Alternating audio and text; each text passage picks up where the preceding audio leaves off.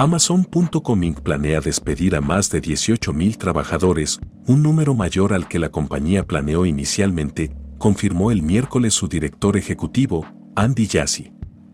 Algunos de los despidos adicionales son de las filas corporativas de Amazon, según el informe del diario estadounidense. Amazon, el segundo empleador privado más grande de Estados Unidos con más de 1.5 millones de trabajadores, se ha estado preparando para un crecimiento más lento a medida que la inflación disparada obliga a las empresas y los consumidores a recortar gastos.